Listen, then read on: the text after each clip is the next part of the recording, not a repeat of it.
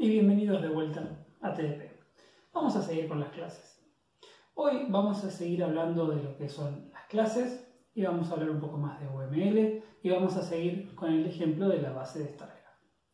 Retomemos el concepto de clase. En su definición decimos que una clase es un tipo de dato abstracto con una implementación parcial o completa. ¿Qué quiere decir todo esto? Una clase es un tipo de dato abstracto. Recuerden que también decimos que una clase es un tipo de dato y un módulo. En el caso del tipo de dato es un tipo de dato abstracto, tal como ustedes lo vieron en estructuras de datos. Que una clase sea un tipo de dato abstracto lo que me está diciendo es que esa clase está representando un conjunto de valores.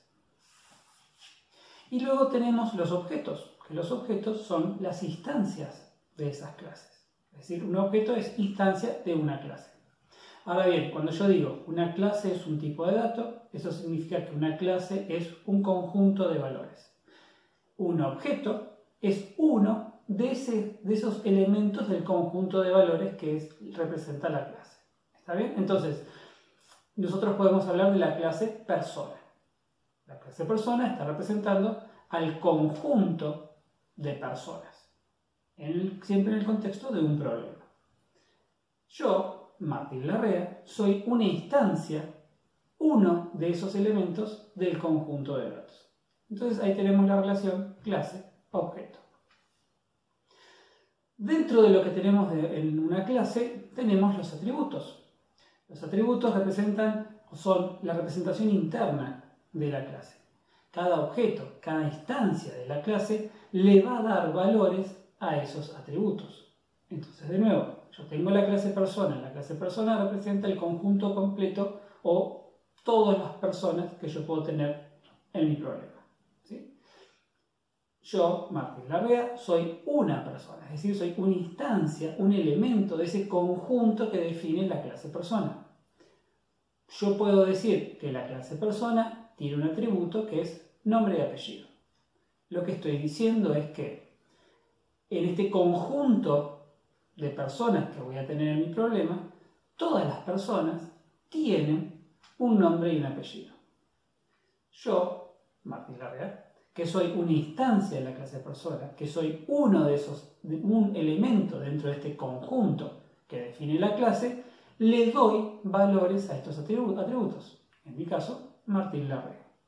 ¿Está bien? Entonces tenemos clase, la clase tiene un nombre, ese nombre está representando lo que es la clase, y tenemos los atributos que son los valores o la representación interna que tiene la clase. Ahora bien, algo que es muy importante, un detalle que al principio siempre cuesta, tiene que ver con el nombre de la clase. Porque yo recién decía, yo tengo la clase persona, que me representa el conjunto de datos que son las personas, o representa todas las personas dentro de mi problema. Cuando yo digo que tengo la clase persona, en singular, cada instancia de esta clase es una persona. Muchas veces cometen el error de decir, bueno, yo tengo personas, entonces tengo la clase personas con el plural. Porque dicen, no, pero esta clase está representando a todas las personas. Ahí hay un problema.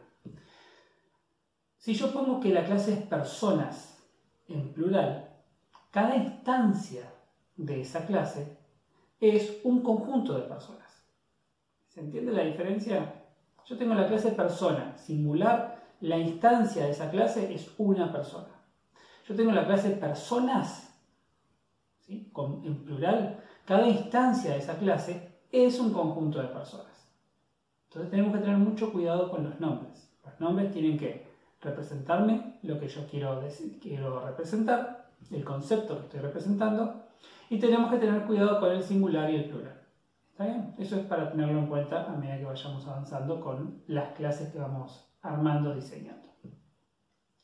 Y luego tenemos clase, nombre, atributos y los métodos o los servicios, que van a ser las cosas que las clases hacen. Van a ser los métodos que les vamos a poder pedir a cada una de las instancias de las clases. ¿Está bien?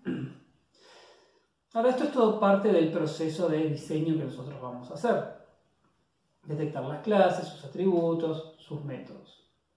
El diseño va acompañado de una herramienta fundamental que es el diagrama de clase. o, por lo, que es UML con todos los distintos diagramas que trae. A lo que es la materia, nosotros vamos a trabajar con principalmente el diagrama de clase. Entonces, una de las cosas que vamos a hacer nosotros es, a medida que vayamos haciendo nuestro diseño, nuestro análisis del problema, lo vamos a ir volcando a un diagrama de clase. ¿Está bien? Así que veamos brevemente cómo hacemos un diagrama de clases. Estoy con el escritorio blanco, lo que significa que ahora voy a dibujar. Bien. Cuando hablamos de un diagrama de clase, la representación principal que tenemos es la representación de una clase, que eso se hace con un rectángulo. Un rectángulo dentro del cual yo ubico el nombre de la clase. Por ejemplo,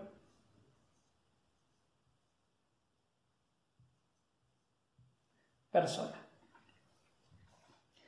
El gran beneficio que tiene esta etapa de diseño es que nosotros podemos trabajar con distintos niveles de abstracción, es decir, distintos niveles de detalle. Esto solo, vamos a escribirlo un poco mejor,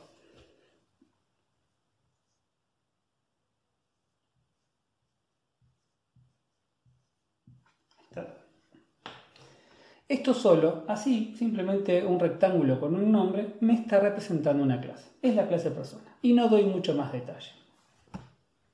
A medida que uno va iterando, que uno va avanzando en la etapa de, análisis y de diseño, va incorporando más información. Como por ejemplo sus atributos. Entonces, para eso tenemos otra sección dentro del rectángulo donde vamos a poner los atributos. Puede ser nombre,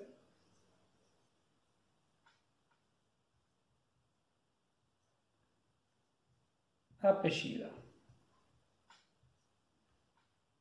Entonces estamos diciendo que tenemos la clase persona que tiene dos atributos, un nombre y un apellido. Podemos dejarlo así, de vuelta vamos a intentar darle un poco más de detalle, vamos a decir que nombre y apellido son cadenas de caracteres o podemos decir directamente que son strings. ¿Sí? Y también podríamos seguir avanzando y podemos decir cuáles son sus operaciones. Con otro rectángulo donde decimos que una persona lo que puede hacer es nacer, crecer y morir. Porque el problema que leímos nos plantea esta situación. Y esta es mi clase. Y esto es una clase dentro de lo que sería un diagrama UML. Vamos a simplificar esto un poco. Entonces, como dijimos, a ver si acá esto se lee, si tenemos la clase persona. La clase persona tiene un nombre,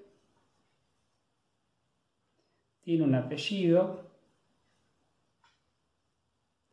que son strings.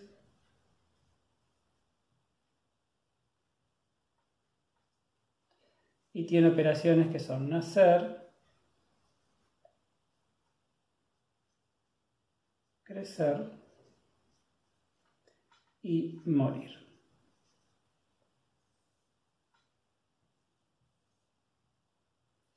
Y ahí está mi clase persona.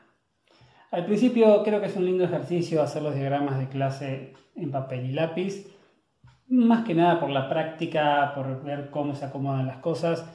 Hay un montón de herramientas y es natural usar herramientas, ustedes van a usar herramientas en la materia para hacer este tipo de diagramas. Ahora bien, las clases que conforman un sistema pueden relacionarse de diferentes maneras. Yo puedo tener la clase persona y puedo tener la clase, por ejemplo, mascota. Vamos a hacerla acá.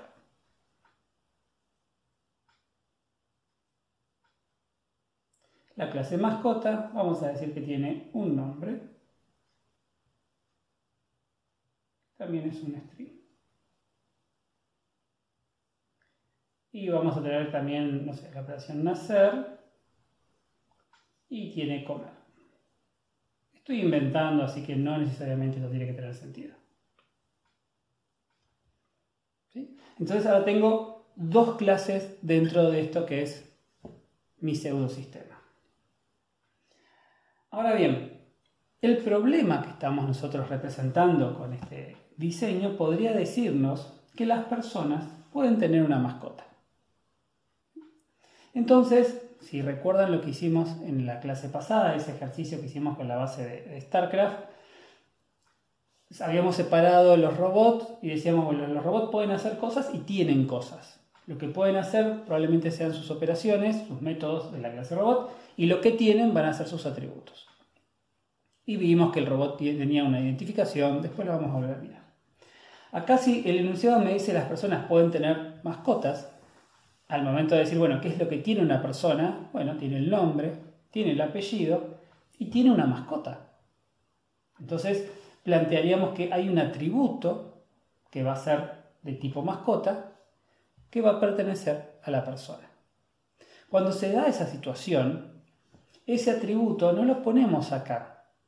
Cuando el atributo que decimos que tiene la clase es de otra clase, no lo vamos a escribir dentro del rectángulo lo vamos a plantear como una relación. En particular, esto se conoce como una asociación. Una asociación se dibuja como una línea que tiene un origen, en este caso es persona, y tiene un destino, que en este caso es mascota. ¿Sí? Ahora bien, la flecha puede salir de cualquier lugar dentro de la clase persona y puede ir a parar a cualquier lugar de la clase mascota. Eso no es problema, no importa. Si es una flecha, se entiende que la persona tiene una asociación con mascota. Y las asociaciones son siempre atributos de la clase de donde sale la flecha. Entonces yo tengo una flecha que sale de persona a mascota.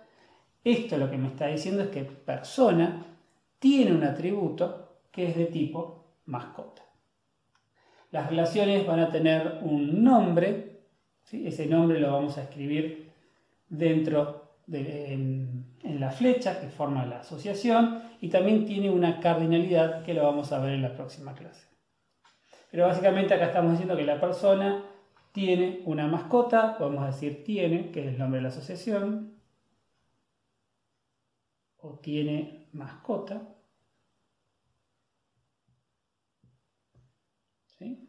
Entonces, esto, cuando yo lo miro, la lectura que yo hago es que la clase persona tiene un atributo nombre de tipo string, tiene un atributo apellido de tipo string y tiene un atributo tiene mascota que es de tipo mascota.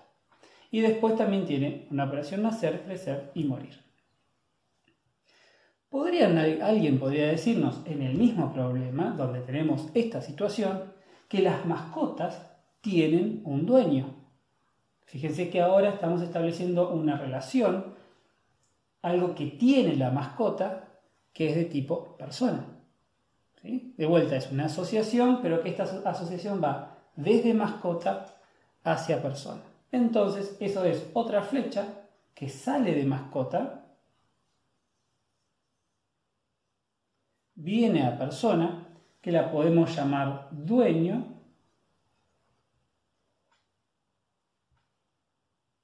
Y lo que me está diciendo esto es, la clase mascota tiene un atributo de tipo nombre, tiene un atributo de tipo persona, que se llama dueño, y tiene dos operaciones, nacer y comer. ¿Sí?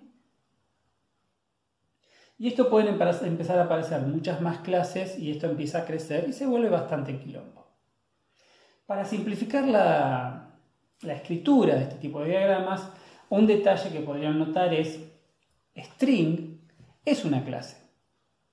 Normalmente eso se maneja como una clase, pero en los diagramas lo vamos a manejar como si fuese un tipo base, ¿sí? como si fuese un entero, un char, un boolean. Otro detalle muy importante de, este diseño, o de los diseños en general que vamos a hacer, es que esto no está programado. Esto no es un lenguaje de programación, es un lenguaje de diseño.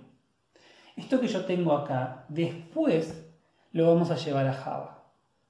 Y en el proceso de implementar este diseño, pueden que aparezcan otras clases, otras clases que pueden llegar a ser propias de la solución de la implementación. Por ahí necesitamos tener una clase para un manejador de archivos, eh, una clase para alguna representación gráfica, una base de datos. Son todas cosas que aparecen, pero al momento de la implementación. Y está perfecto que eso pase. Y en muchos casos, eso puede llegar a implicar tener que actualizar el diseño. ¿Está bien? Bien. Normalmente esta asociación, eh, vamos a decir, vamos a hablar de ella como que la persona conoce a la mascota y la mascota conoce al dueño. Cuando decimos que una clase conoce a otra, lo que estamos diciendo es que hay una asociación de una clase hacia la otra. Lo que a su vez después se traduce en que la clase origen tiene un atributo del tipo la clase destino. Bien, ahora, la asociación no es la única relación que existe entre, las, entre dos clases. Existen otros tipos de relaciones. una clase puede ser una extensión de otra clase. Por ejemplo, yo tengo la clase pila rápida, con las mismas operaciones de pila, pero que además tiene una operación desapilar dos, que desapila dos elementos al mismo tiempo. Una clase puede ser una especialización de otra, por ejemplo, tengo una clase cuadrado que es un caso especial de polígono. Entonces decimos que la clase cuadrado es una especialización de la clase polígono. Y podemos tener que una clase sea una combinación de otras clases. Por ejemplo, yo tengo un ayudante B y digo que es un alumno de la universidad y un docente de la universidad. Entonces, el ayudante B es una combinación de la clase alumno y la clase docente. Estos distintos tipos de relaciones que nosotros tenemos, en todos los casos se puede implementar a través de lo que es la herencia.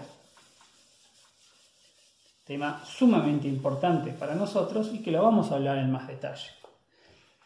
Eh, cuando hablamos de herencia, lo que estamos diciendo es, por ejemplo, yo tengo la clase pila, como dije recién en el ejemplo, vamos a hacerla muy simple así, pila, y tengo una relación, porque la herencia es una relación, a la clase pila rápida.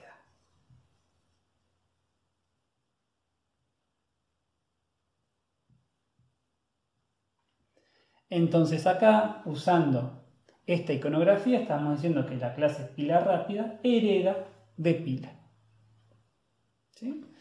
Eh, de vuelta a lo que es el dibujo o la representación, no importa de dónde salen las líneas, eso no hay ningún problema. Por ejemplo, yo tenía que eh, cuadrado es un caso especial de polígono, entonces puedo tener la clase polígono.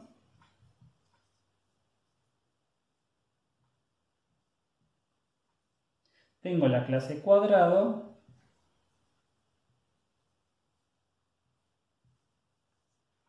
Y digo que cuadrado hereda de polígono. Podría tener también la clase triángulo.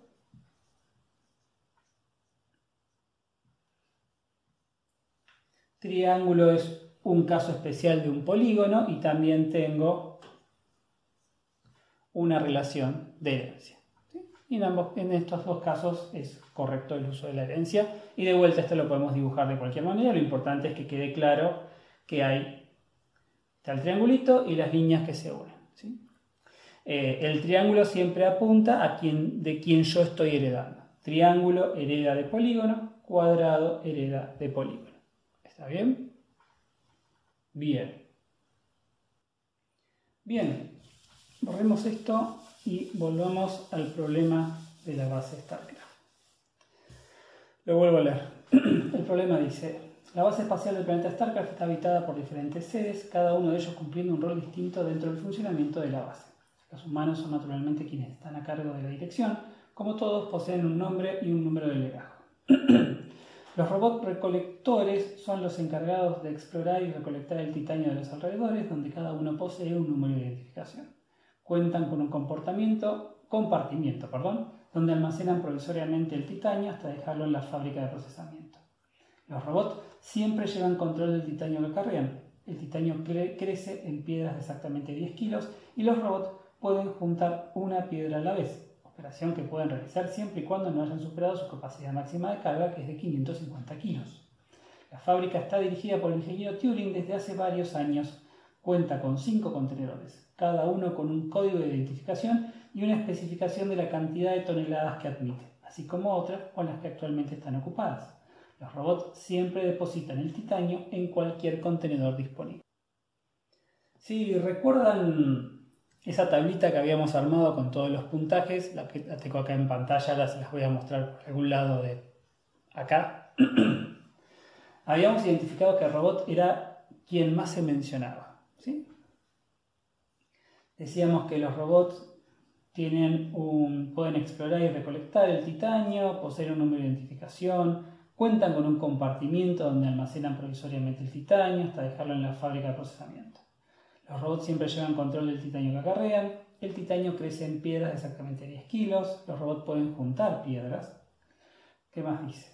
Operación que pueden realizar siempre y cuando no hayan superado su capacidad máxima. La fábrica está dirigida por el ingeniero Turing desde hace varios años, cuenta con 5 contenedores, tanta, tanta, tanta. Los robots siempre depositan el titanio en cualquier contenedor disponible. Entonces, trabajemos con la clase robot y veamos eso a dónde nos lleva. La idea es representar lo más importante o intentar representar el problema, el enunciado del problema que tenemos acá. Habíamos dicho que teníamos la clase robot, así que seguro está la clase robot. Dentro de las cosas que el robot tiene, su representación interna, como mencionaba antes, sabemos que los robots recolectores son los encargados de explorar y recolectar el titanio de los alrededores, donde cada uno posee un número de identificación. Así que sabemos que los robots tienen una identificación que es un número. Para simplificar, voy a poner que es un entero. int. A este nivel, cuando hacemos el diseño de las clases, de vuelta, esto no es un lenguaje de programación, entonces yo acá pongo int, integer, entero, está bien, no hay problema. Lo importante es, que, es poner algo que todos estemos de acuerdo en su significado. Si alguien pone integer o int o entero, todos entendemos qué es lo que es. Si alguien me pone fafufa, no sé qué es fafufa. Entonces ahí es una complicación. Pero si nos mantenemos dentro de lo que todos entendemos, está perfecto. Entonces sabemos que todos los robots tienen una identificación. Cuentan con un compartimiento donde almacenan provisoriamente el titanio hasta dejarlo en la fábrica de procesamiento. Aparece el compartimiento que es mencionado una sola vez, revisando de vuelta la tabla que habíamos, que habíamos hecho antes. no se menciona el compartimiento después. Es decir, que todo parecería indicar que compartimiento no hace falta que sea una clase. Porque de vuelta, para que algo sea una clase, tiene que tener una representación interna y tiene que tener un comportamiento. ¿sí? Tiene que tener esas cosas que amerita que ese concepto se transforme en una clase. Compartimiento en un principio parece que no lo tiene, simplemente la cantidad de piedras que lleva, un entero. Algo muy importante que lo vamos a remarcar muchas veces es que siempre hay más de una, más de una forma de representar un problema. Yo el compartimiento lo voy a representar como un entero. Yo los invito a ustedes a que prueben hacer que compartimiento sea una clase. Y fíjense cómo queda. ¿sí? Mírenlo y después en las consultas, en las consultas conmigo los podemos charlar. Entonces, para mí compartimiento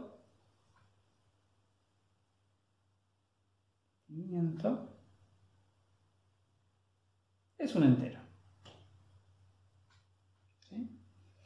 ¿Qué más?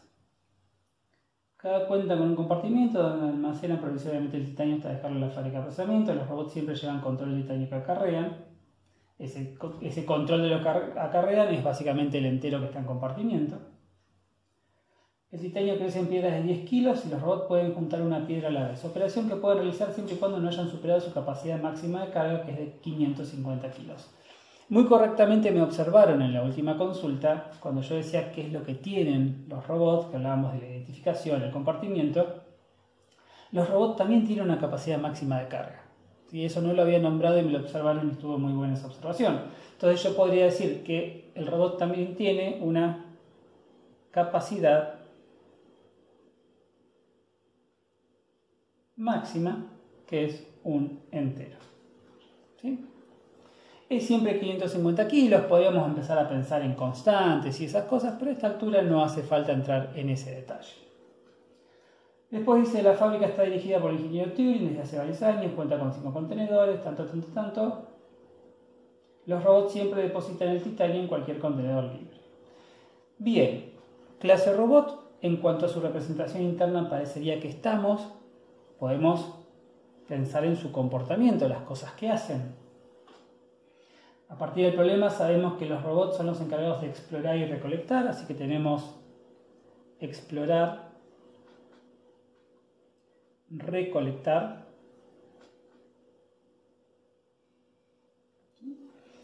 Eh, cuentan un compartimiento hasta dejarlo en la fábrica de procesamiento. Recuerdan de la clase anterior que habíamos dicho que dejar y depositar era lo mismo, así que yo lo voy a llamar depositar.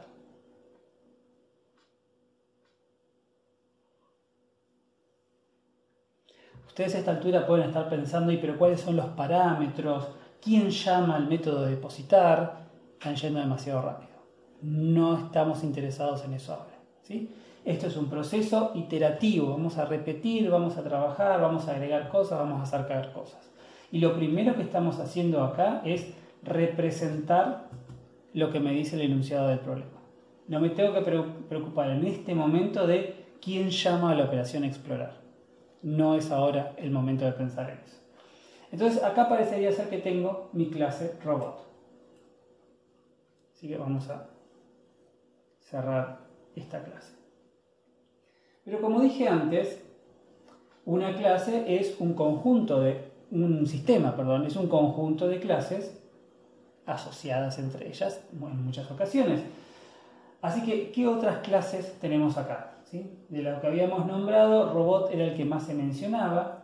El siguiente que se había mencionado mucho era contenedor. Parecería que tenemos la clase contenedor. Así que, ¿por qué no hacer la clase contenedor? Voy a dibujar por acá, espero que lo vean bien, la clase contenedor.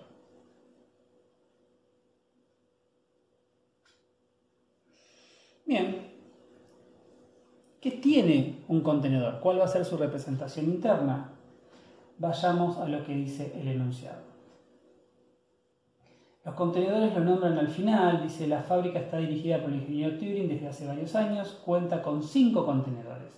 Cada uno, ese cada uno me dice que está hablando de los contenedores, cada uno con un código de identificación, así que de vuelta tenemos una identificación que la vamos a hacer entera, y de tipo int, una especificación de la cantidad de toneladas que admite, así como otra con las que actualmente están ocupadas. Así que tenemos la capacidad máxima y la capacidad actual.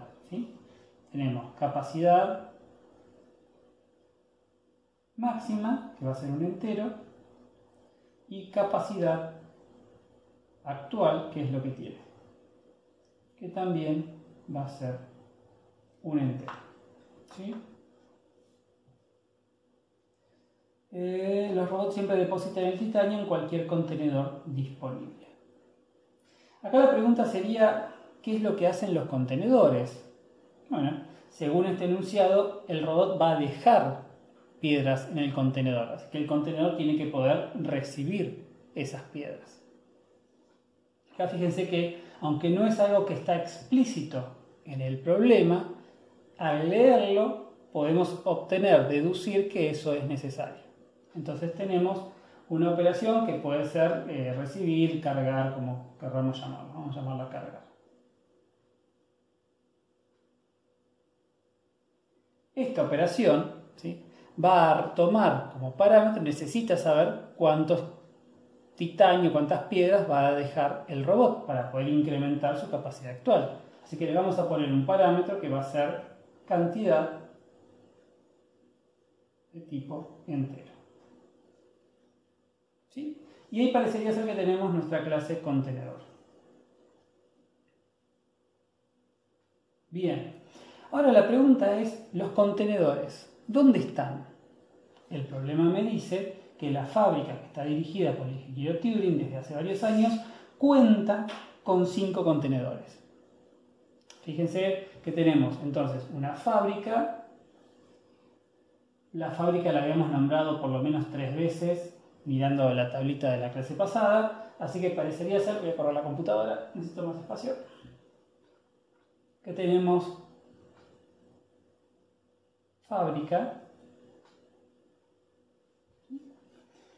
¿Cuál es la representación interna de la fábrica? Fíjense que lo que sabemos es que la fábrica está dirigida por el ingeniero Turing y que cuenta con cinco contenedores. En un principio podríamos estar tentados a decir que, ah, fábrica no tiene atributos. Y eso sería un error. ¿Por qué?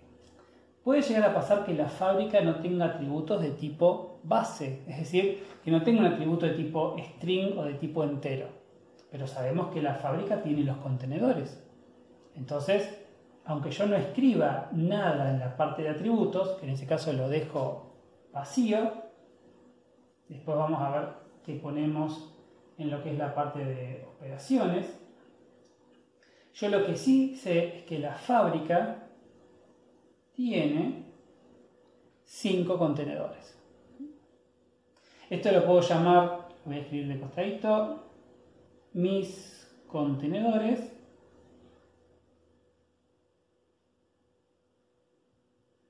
No es tan fácil hacerlo acá en el pizarrón. Y ahora sí, esto no lo vimos cuando hablaba antes de las asociaciones. Si yo quiero decir que la fábrica tiene cinco contenedores, hago una única línea que va desde fábrica hasta contenedores, me falta la flecha, y acá le pongo un 5. Eso es lo que llamamos la cardinalidad de la relación. Este 5 lo que me está diciendo es que esta fábrica conoce a 5 de estos. ¿Está bien? y que estos cinco contenedores los llamamos mis contenedores. De nuevo, esto es un arreglo, esto es una lista, esto es un árbol, no importa en esta instancia. ¿sí? Bien, la fábrica tiene otro, otro atributo. ¿Hay otra cosa que tiene la fábrica? Fíjense que el problema me dice que la fábrica está dirigida por el ingeniero Turing. La fábrica tiene un director, que es el ingeniero Turing. Ahora bien, el ingeniero Turing, esto también es otro, otro error frecuente, el ingeniero Turing es una persona, es un humano, es un humano, como yo soy una persona Martín Larrea. Antes, al principio del problema, que lo habíamos marcado también en la tablita que habíamos hecho, habíamos hablado bastante de los humanos. En particular, habíamos dicho que los humanos son naturalmente quienes están a cargo de la dirección, como todos poseen un nombre y un número de legajo. Entonces, ¿cuál es la relación entre humanos y Turing, el ingeniero Turing? El ingeniero Turing es una instancia de los humanos. Sería incorrecto poner acá la clase ingeniero Turing. ¿Sí? Sería como poner la clase Martín Larrea. No es una clase, es una instancia. Es una instancia de la clase humano. ¿Está bien? Entonces vamos a poner por acá, vamos a hacerlo acá, y lo pueden ver.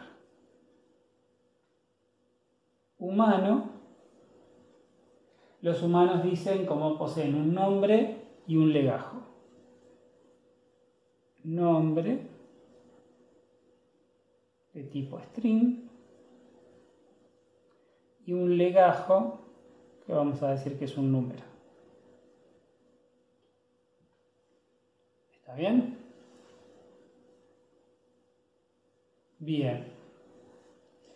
Creo que no me dice nada con respecto a qué es lo que hacen los humanos, así que no necesariamente voy a no voy a poner nada por ahora.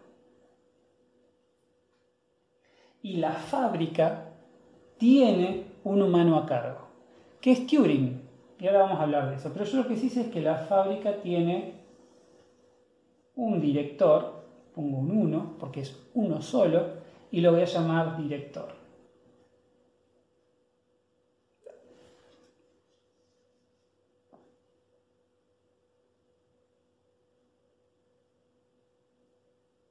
El director de la fábrica es humano.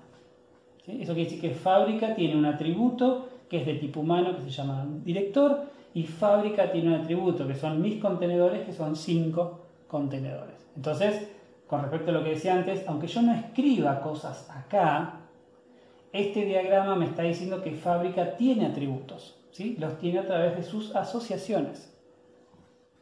Ahora bien, ¿qué pasa con Turing? Turing no es una clase, Turing es una instancia de la clase humana. ¿Puedo yo representar en este diagrama que va a ser exactamente Turing quien va a dirigir la fábrica y no Martín Larrea? No, no lo puedo representar en este diagrama porque eso que yo quiero representar tiene que ver con instancias de las clases, con comportamiento dinámico. Es decir, en ejecución yo voy a tener una instancia de humano que va a ser Turing, voy a tener una instancia de la fábrica que va a ser la fábrica específica y Turing va a estar asociado con esa fábrica específica. Pero ese, ese comportamiento dinámico del sistema no se representa con el diagrama de clases. No es la función del diagrama de clases representar eso, así que está bien que no lo pongamos acá. Acá solamente estamos mostrando la parte estática del sistema, la estructura, cómo el sistema está compuesto por sus clases y sus asociaciones. Y fíjense que algo que me está faltando acá es que el problema me decía que la base espacial del planeta Stark está habitada por los seres, los humanos están a cargo, y decía los robots recolectores son los encargados de explorar y recolectar el titanio. De alguna forma, los robots van, dice el problema, voy a buscarlo, los robots cuentan con un compartimiento donde almacenan provisionalmente el titanio hasta dejarlo en la fábrica de procesamiento. Es decir, que los robots conocen a la fábrica porque tienen que ir a la fábrica para poder dejar las piedras en los contenedores. Entonces voy a poner una relación, una asociación entre robot y fábrica. Cada robot conoce la fábrica, que es una sola, que la puedo llamar mi fábrica.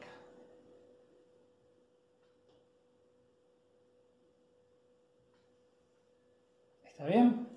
Entonces, en un principio, tentativamente, este sería nuestro diagrama de clases para el problema. Ahora, algunas preguntas que se pueden llegar a hacer acá. ¿Dónde está la base? ¿Dónde está el planeta? Bueno, mi contrapregunta es, ¿hace falta tener la base? ¿Hace falta tener el planeta? Este es un tema muy importante. ¿Hasta dónde diseñamos las clases? ¿Dónde paramos? No siempre es fácil definir. Eh, una señal de que se pasaron de largo, de que están haciendo muchas clases, es cuando están poniendo clases que directamente no se mencionan en el enunciado. El enunciado menciona la base espacial y el enunciado menciona el planeta. Es más, base espacial se menciona dos veces y planeta se menciona una sola vez. Ya eso pone esos conceptos en la mesa para que analicemos si son o no son clases. Pero alguien podría decir, bueno, pero si está la base, está el planeta, y si está el planeta, está el universo. Universo, en ningún momento se nombra el universo. Ya poner esa clase sería demasiado. O sistema solar, o cosas que directamente no aparecen en el enunciado, es una señal de que quizás están creando demasiadas clases. ¿sí? En este caso, para modelar, representar este problema que tiene que ver con la fábrica de los humanos y los robots, yo considero que la base y el planeta no son necesarios. Lleva tiempo, lleva práctica ver bien cuándo corresponde y cuándo no. La idea es que para eso está la materia, las prácticas y los ejercicios. ¿Sí? Bien. Algo muy interesante, muy importante para remarcar de esto es, que ya lo mencioné, esta no es una implementación, esto no es un lenguaje de programación. Esto es diagrama de clase.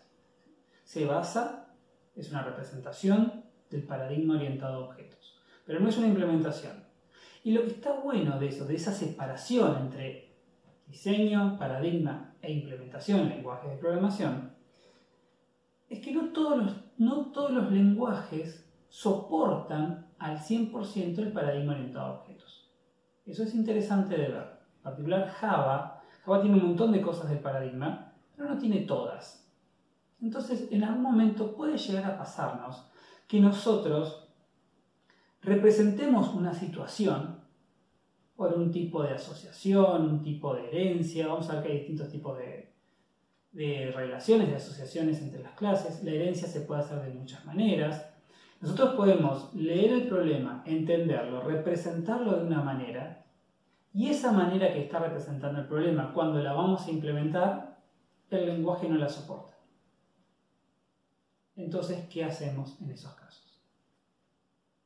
No quiere decir que el lenguaje sea una porquería, nada de eso. Simplemente que todo lo que dice el paradigma tiene costos. Hay cosas que son fáciles de implementar y hay cosas que son muy difíciles de implementar.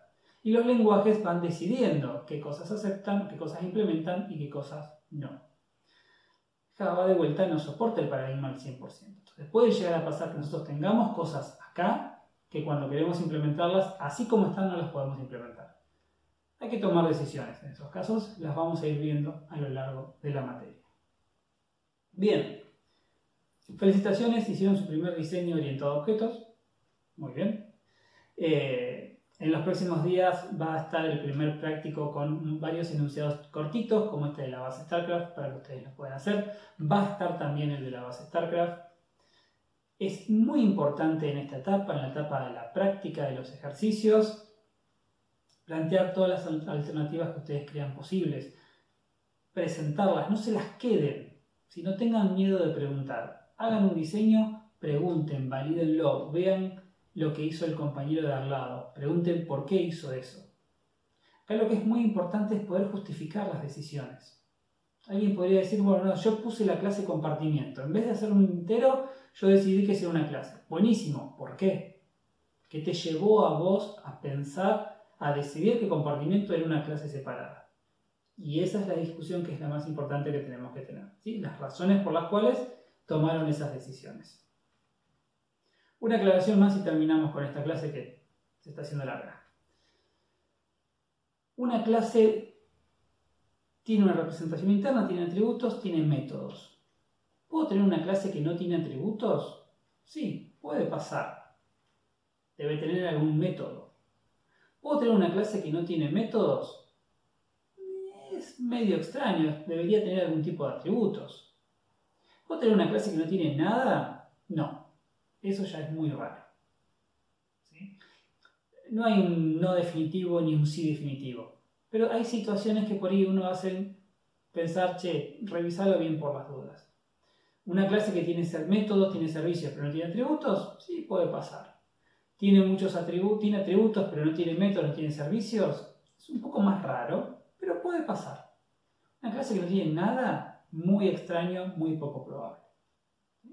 Bien, por eso es importante hacer todos los ejercicios porque van a ser situaciones distintas que les plantean escenarios distintos para practicar resolverlos de diferentes maneras.